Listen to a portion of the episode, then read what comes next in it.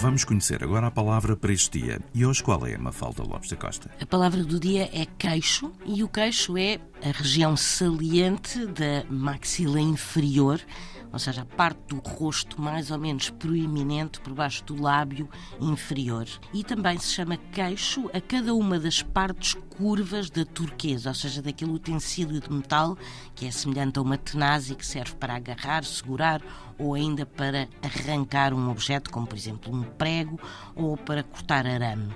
É isso, é uma tenaz. E queixo vem de capsium em latim e, no fundo, o que significa é semelhante a caixa, ou seja, de capsa, que quer dizer caixa em latim. Porque esta analogia com o queixo é algo que os dicionários não explicam entre caixa e queixo, mas na verdade vem de caixa. Que engraçado, não fazia ideia.